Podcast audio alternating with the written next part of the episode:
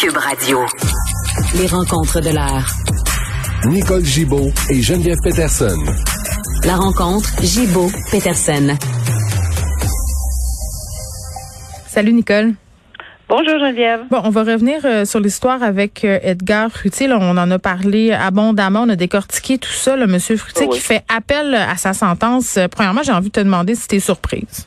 Non, ben, euh, maintenant qu'il a réalisé, parce qu'on a compris qu'à un bout de temps, il réalisait peut-être pas, là, qu'il a été obligé de se le faire expliquer. Mais par contre, il y avait euh, son petit euh, sachet de, je pense qu'il savait dans le fond, là, parce qu'on n'arrive pas avec un petit euh, porte-bagages là, quand on Mm. s'en est. Alors, il savait, mais il a peut-être pas réalisé. Donc, euh, par la suite, c'est très, très, très correct, très normal. Euh, c'est un droit, et c'est pour ça qu'on dit qu'on vit dans un système qui est nettement euh, ouvert. Euh, S'il prétend que sa sentence n'est pas correcte, qu'elle est déraisonnable, mais je pense que c'est là-dessus. J'attends avec impatience là, le détail de l'avis d'appel. Malheureusement, c'était en ce moment où on se parle là, qui est déposé ou apparemment. Ouais. là, et la requête pour remise en liberté qui, qui va accompagner. Puis, c'est normal, on le voit régulièrement. Alors, si c'est- avec son avocat, ils ont déterminé qu'ils ont des bons points de droit, parce qu'on changera pas pour changer, là. Euh, on en avait discuté ensemble. La Cour d'appel va voir si euh, le juge a erré, euh, si c'est complètement déraisonnable comme sentence, même s'il la trouve sévère, et ils verront s'ils acceptent de l'entendre. Évidemment, ils vont l'entendre. Mais entre-temps, là, euh, il faut pas se, faut pas se leurrer. Là, c'est, sûr qu'on va remettre. S'il a fait une demande à la cour d'appel, c'est très rare qu'on refuse de remettre les gens en liberté en attendant un appel, surtout pour une sentence de six mois, Oui. qui peut-être qui va purger quelques semaines seulement. Alors, si la- la- la- l'appel est entendu dans plusieurs mois, ça, ça- ça serait en vain. Là. Bon, Alors, c'est normal. C'est dans la normalité du droit parce qu'on a un système qui permet ces affaires-là, qui permet aux gens de, de, de s'adresser aux plus hauts tribunaux et de voir, de faire confirmer ou infirmer une décision qui a été prononcée. Bon, on verra. euh, je pense que c'est demain là, qu'on va entendre tout ça et qu'on va décider euh, si ça s'en va en appel euh, ou non. Donc, on va suivre ça, bien évidemment. Euh, un procureur de la Couronne qui demande la prison à vie pour un membre de gang de rue coupable de tentative euh, de meurtre, ça pourrait peut-être euh, avoir un effet dissuasif. Ben, en tout cas, la une des journaux là-dessus, ça a certainement frappé. Oui. Et, et j'ai pas de problème que dans les circonstances. Je pense que quand on lit le détail, euh, puis c'est sûr que j'ai pas le résumé, mais on- il y a, il y a un quand même très bon résumé dans le dans le journal qui explique ce qu'on a présenté puis la preuve qu'on fait parce que sur sentence là c'est à la couronne de prouver combien de fois on, on euh, moi je l'ai eu dans ma salle de cours là, lorsqu'on fait des, des recommandations où on prétend quelque chose ben faut le mettre en preuve donc ici quand on parle là, qu'il y, a- qu'il y a vraiment une façon de procéder puis c'est quoi puis les gangs de rue puis afin de bien démontrer ce que c'est c'est la couronne qui fait euh, qui fait ceci devant le tribunal c'est bien important Je veux juste être certaine de bien te suivre. Là. Dans le fond, euh, bon, ce jeune homme-là qui a 26 ans, les gens, euh, bon, il y, a, il y a quand même de lourds antécédents. Visiblement, c'est un membre de gang. Ce qu'on essaie de démontrer ici, c'est qu'il y a une espèce de, de, pas de, modus operandi, mais une facilité à utiliser les armes à feu en guise de représailles, comme si c'était une, euh, certaine façon euh, de faire dans ce milieu-là. Est-ce que je me trompe? Est-ce que c'est ça? Non, non, c'est puis, puis le danger, ce qu'on veut prouver avec cette preuve-là qui Oui. dure depuis hier, c'est le danger de ces gens-là euh, qui agissent là sur le coup des fois là, euh, de l- tu sais c'est- rapide, on se retourne de bord, bing bang bang, puis euh, il y a des, des dommages collatéraux, des gens qui se font tuer, blessés gravement, Il y a des erreurs sur la personne aussi. infirmes, erreur sur la personne dans ce cas-là, parce que ici, il a été trouvé coupable de tentative de meurtre. Il y a des antécédents judiciaires. Et oui, la tentative de meurtre, elle peut, le- elle est passible de, de, de condamnation de prison à vie. Maintenant, lorsqu'on, parce que je, pour l'avoir souvent entendu, pourquoi quand c'est marqué 14 ans dans le code ou euh, à vie ou quand c'est écrit 10, pourquoi on le donne pas? C'est parce que on a un, c'est très clair en jurisprudence, les, le, le maximum des sentences, c'est pour le, c'est le plus, le plus haut échelle dans la criminalité de cette personne-là, une sentence individualisée toujours, le plus haut taux, et aussi qui risque, qui, qui est un danger grave, qui est un Mm. danger de récidive, et évidemment pour le entre guillemets, pire des criminels. Alors, euh, Maître Barbeau le sait qu'il faut qu'il fasse cette démonstration-là, et c'est pour ça que ça, je suis pas surprise du tout qu'il fasse toute cette preuve très, très, très détaillée, qu'il étend à l'extérieur du terrain pour le mettre en prison. Parce que oui, il a raison de le soulever euh, pour l'avoir vécu sur le terrain. Parce que mm. nous, dans notre région ici, euh, Ottawa étant l'autre côté de la rivière, il y avait un gros problème de gang de, gang de rue. Et c'est nous, souvent, ils traversent, tu sais, ils s'en foutent, eux autres traversaient le pont, là, ils étaient rendus au Québec. Et c'est nous, souvent, qui avaient à écoper des membres de gangs de rue. Les rouges, les bleus, bon, on a entendu les bloods, les red bloods, bon. Euh, j'en ai entendu de tous les couleurs. Et c'est sûr qu'on avait ces démonstrations-là. Euh, que même en dedans, dans les milieux carcérales, j'entendais mm. les gardiens de prison me dire c'est pas un cadeau à gérer, là. C'est vraiment très difficile. Puis un, un, truc qui a attiré mon attention, euh, bon, il faut savoir qu'il y a une sergent détective qui est un peu euh, venue expliquer le fonctionnement des gangs, Caroline Raza. puis elle a attiré l'attention de la juge sur les réseaux sociaux. Les réseaux sociaux qui sont devenus littéralement un moyen de propagande pour les gangs de rue, ils les utilisent pour, bon, euh, justement, narguer leurs adversaires, pour euh, faire des manifestations de violence. Là, il y a des photos qui ont circulé euh, de cet homme-là. On le voit avec des armes, on le voit en train de tenir des propos violents. Puis elle, elle, essaie de démontrer comment les médias sociaux exacerbent les comportements violents, peuvent même y contribuer. Ça, je trouvais ça quand même intéressant qu'on en vienne là à cette conclusion-là, puis qu'on essaie d'inclure ça dans cette cause-là. On est rendu là. C'est ça l'évolution dans la société. Hier, on parlait d'évolution dans la matière d'agression sexuelle, mais on est on est là-dedans. La violence, l'évolution de la violence sur le terrain, les armes à feu, euh, ça fait des années que je suis là-dedans. Là, moi, là. je vois une nette évolution de violence et tu as raison, ça exacerbe avec les réseaux sociaux.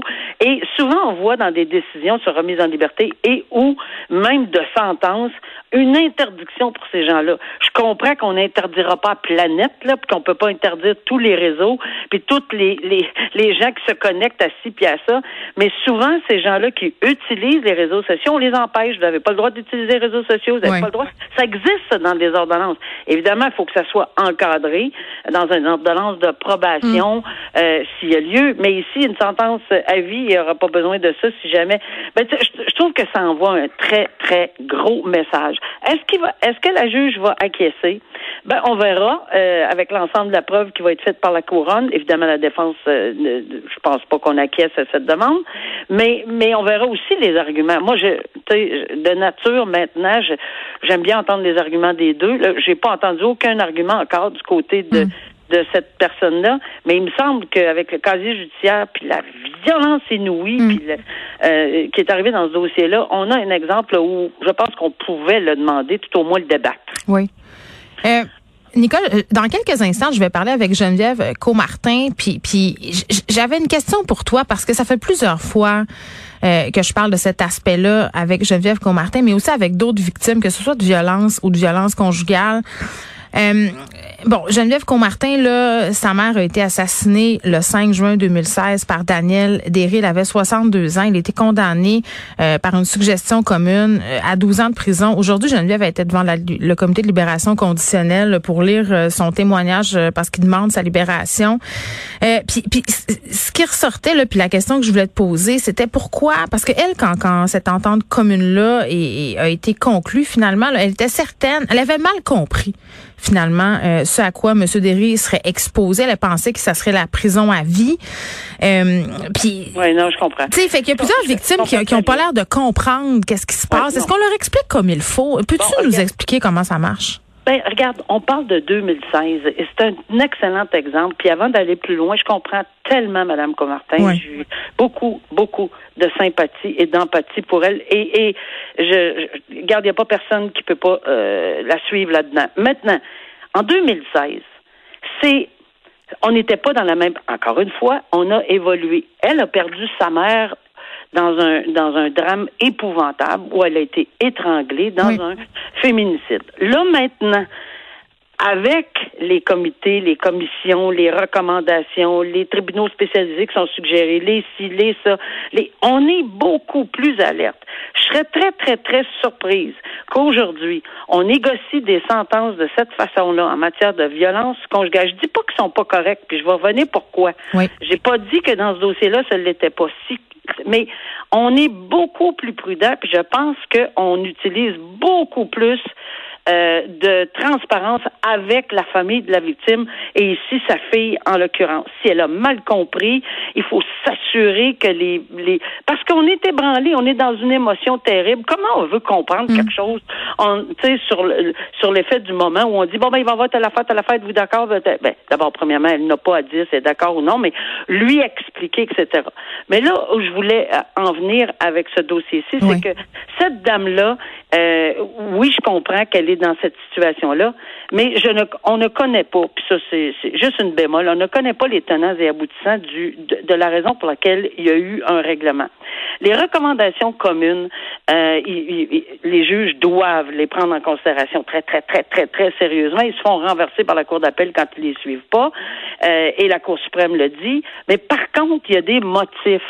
Euh, je vous donne un exemple. Moi, quand on me disait dans un dossier, peu importe, n'importe quel dossier, euh, la couronne me disait, Madame la juge, nous, nous, euh, nous acceptons cette, ce plaidoyer de culpabilité et en voulant dire, ça fait très notre affaire. OK? Alors, pourquoi? Parce que la preuve, il peut avoir une lacune, il peut avoir un bris, il peut avoir un manque, il peut avoir quelque chose qui fait en sorte que oui, on pourrait l'échapper le dossier de meurtre au premier, au deuxième. Des fois, c'est ça les raisons. Je dis pas que c'est ça dans, madame, dans, dans ce dossier-ci, là, mais lorsque j'entendais cette phrase-là, là, on, on, on accepte euh, la de faire une recommandation commune dans les circonstances de ce dossier-là. J'avais pas besoin de lire très très fort entre les lignes pour savoir qu'il y a quelque chose qu'on ne me disait pas. Ben c'est ça. On n'est pas obligé de me dire à moi.